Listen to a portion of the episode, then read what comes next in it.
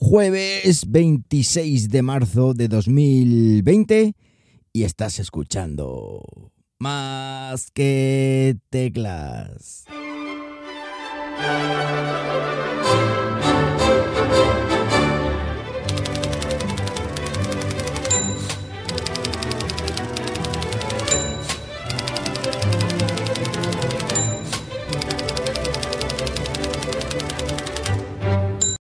Muy buenas tardes, las 12 y 50, cuando estoy grabando esto y lo estoy haciendo pues como siempre, aquí en Linares, Jaén, hoy con temperatura ya a esta hora de 16 grados Celsius en una mañana en la que está nublado. Eh, me he asomado por la ventana, eso sí, no es porque lo estoy viendo ahora mismo, porque ya sabéis que sigo grabando en el coche, sigo grabando aquí en el garaje después del episodio atípico que publicábamos antes de ayer, en la que, bueno, pues eh, entrevistábamos al primer invitado de Más que Tecla, en este caso Blay Beneto.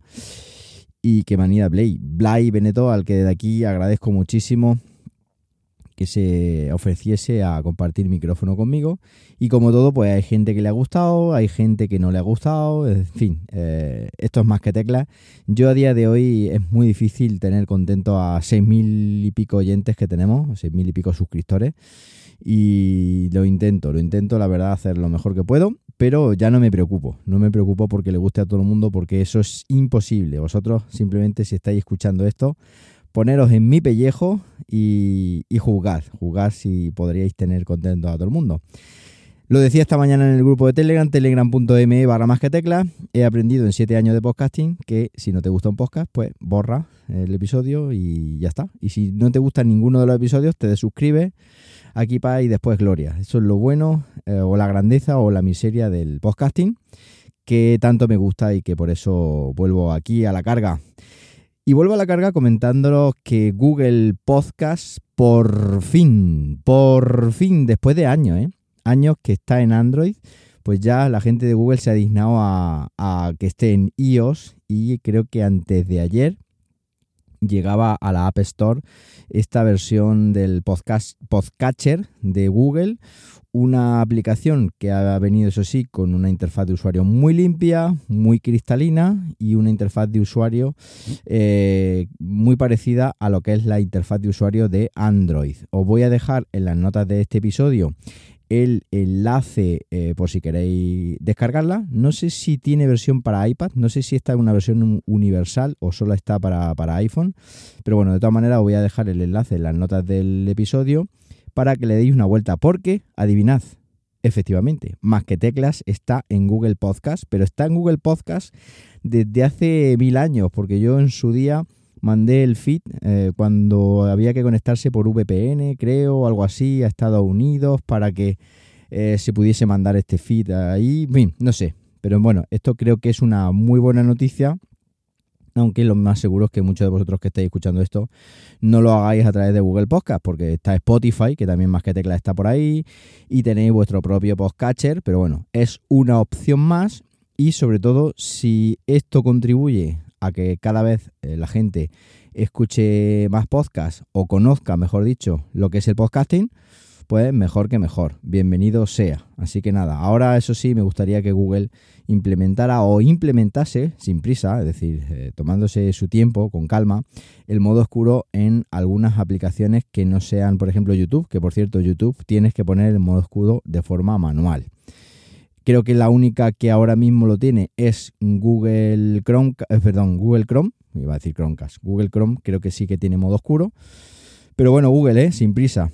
Si alguno de Google me escucha, que, no hay prisa, ¿eh? que tenemos una cuarentena muy larga para eh, todos, estos, todos estos temas, todos estos menesteres. Esta mañana, o bueno, ya esta tarde, o incluso esta noche, ¿por qué no? Si estás escuchando esto por la noche, vengo a comentaros mi experiencia con el ratón en el iPad tras la actualización a iOS 13.4 de dicho iPad Pro de 11 pulgadas. Eh, prácticamente ya he actualizado todos los sistemas operativos a las nuevas versiones que publicó Apple, creo, en el día de antes de ayer, creo que fue. Y eh, vengo a contaros la experiencia de uso del ratón porque tiene sus matices. Fijaos, yo soy propietario de dos Magic, Mouse, uno versión 1, valga la redundancia, que funciona con pilas, eh, y otro versión 2, eh, que funciona con batería. Esta que funciona con batería, ya sabéis, el que hay que darle la vuelta como cucaracha muerta y pulsar, o sea, introducir el conector Lightning por la parte de abajo y se queda ahí, ya digo, encima de la mesa como si hubiera perdido la vida. Una forma de carga que, bueno, ya comentamos en su día, se ha escrito ríos de tinta sobre eso, pero bueno, no viene el caso. Bueno, pues la primera es que yo he estado utilizando el iPad Pro con ratón entre comillas, cuando no, no tenía soporte, digámoslo así, y es que tenía un mecanismo, el Assistive Touch o Touch este, ya sabéis que mi, mi pronunciación sigue siendo eh, igual de mala. Eh, ¿Por qué no te apuntas a un curso de inglés ahora que tienes tiempo? Porque tengo menos tiempo que nunca.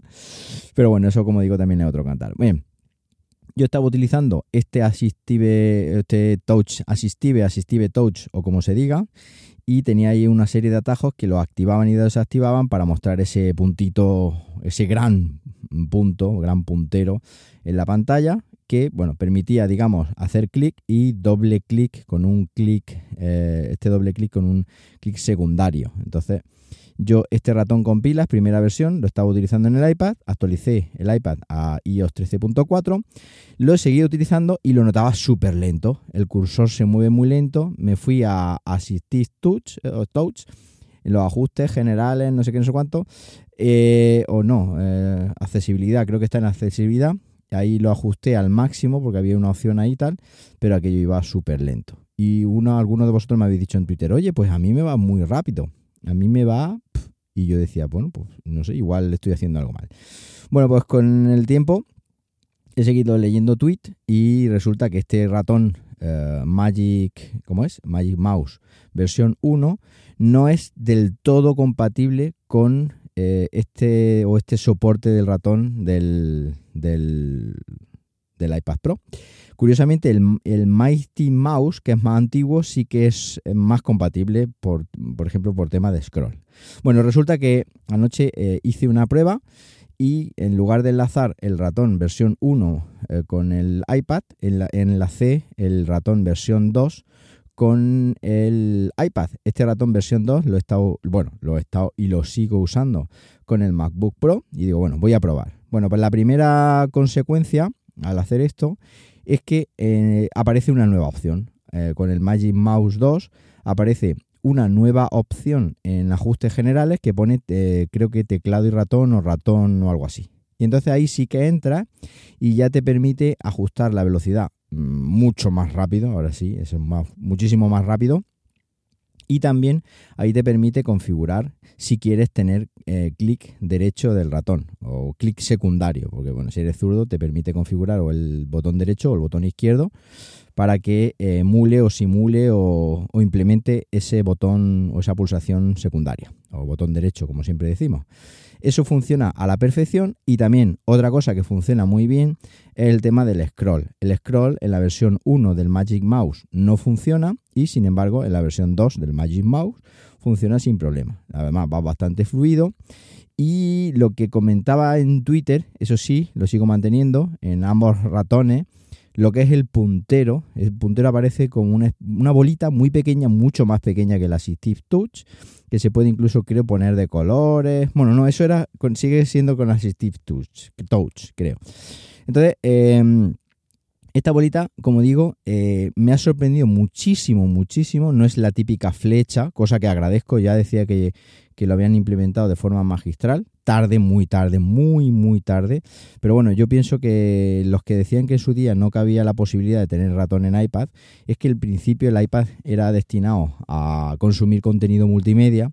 Después pasó por una etapa de diseño con este Apple Pencil y después ya con el Pro y tener esta funda teclado, pues ha pasado a otra etapa que es, entre comillas, sustituto de un, de un portátil.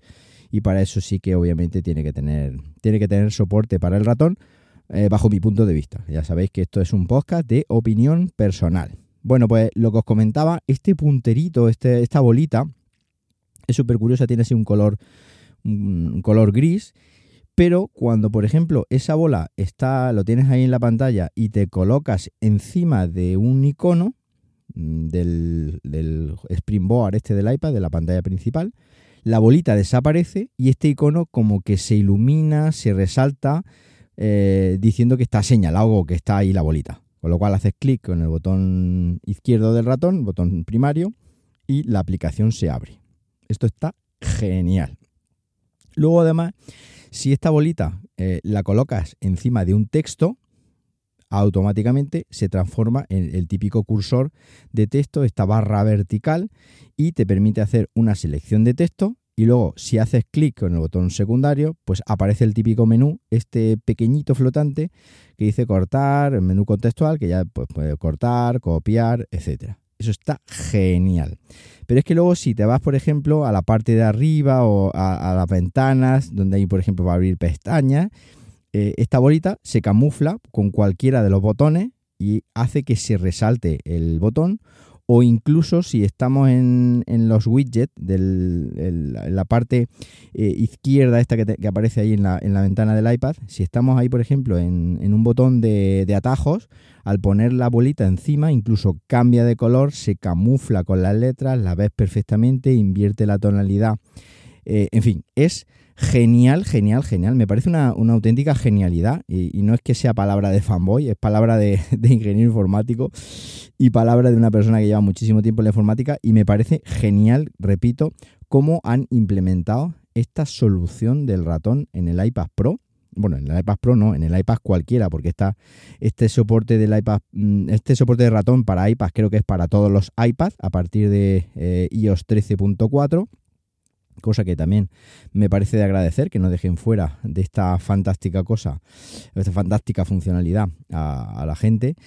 Y como digo, me parece fenomenal. De hecho, incluso me gustaría tener esta implementación en el Mac, es decir, eh, que desapareciese esa, esa flecha arcaica ya que tenemos, que, que joder, la flecha del puntero del ratón la llevamos arrastrando siglos, ¿eh? siglos bisiestos. Entonces esto es un toque de aire fresco y sobre todo que no sea eh, algo estático, sino que se camufla, que se integra con lo que es el propio sistema operativo cuando se está moviendo. Y esto pues hay que darle, hay que darle un aplauso porque efectivamente, esto aquí cuando Apple lo hace mal, lo hace mal, pero cuando Apple lo hace bien, lo hace bien.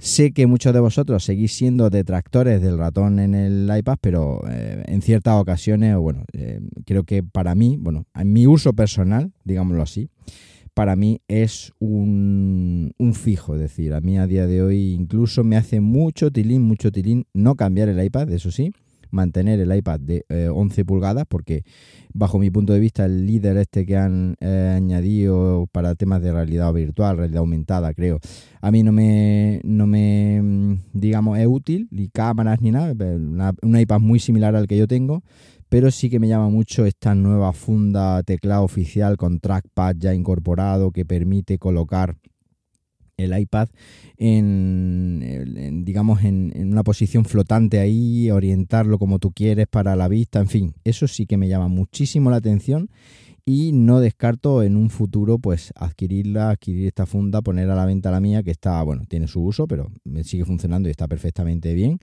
por si alguno de vosotros la quisiera y, bueno, me lo plantearía, me lo plantearía porque a día de hoy, bajo mi punto de vista, el teclado oficial, el tacto que me ofrece en el iPad, no hay para mí otra cosa igual, he probado teclado Bluetooth y he, he probado muchas cositas que tengo en casa, muchos teclados, he hecho varias pruebas y para mí con el que me quedo es con este, con este teclado y ahora con el soporte de ratón que como digo han implementado de forma magistral. Bueno, pues esto es lo que tenía pensado contaros esta mañana para cualquier, o esta tarde, o esta noche, para cualquier cosita ya sabéis, en Twitter, arroba jmramírez, y también os recomiendo que os suscribáis al canal de YouTube, youtube.com barra más que teclas, porque hoy, hoy tenéis, hablando de Apple, una comparativa con el Apple Watch del nuevo Xiaomi Mi Watch, los dos relojes frente a frente, como estoy intentando implementarlos ambos en mi día a día.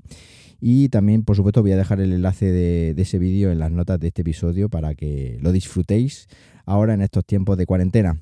Que paséis un buenísimo jueves y como siempre os digo, nos hablamos pronto, ¿por qué no? Venga, un abrazo.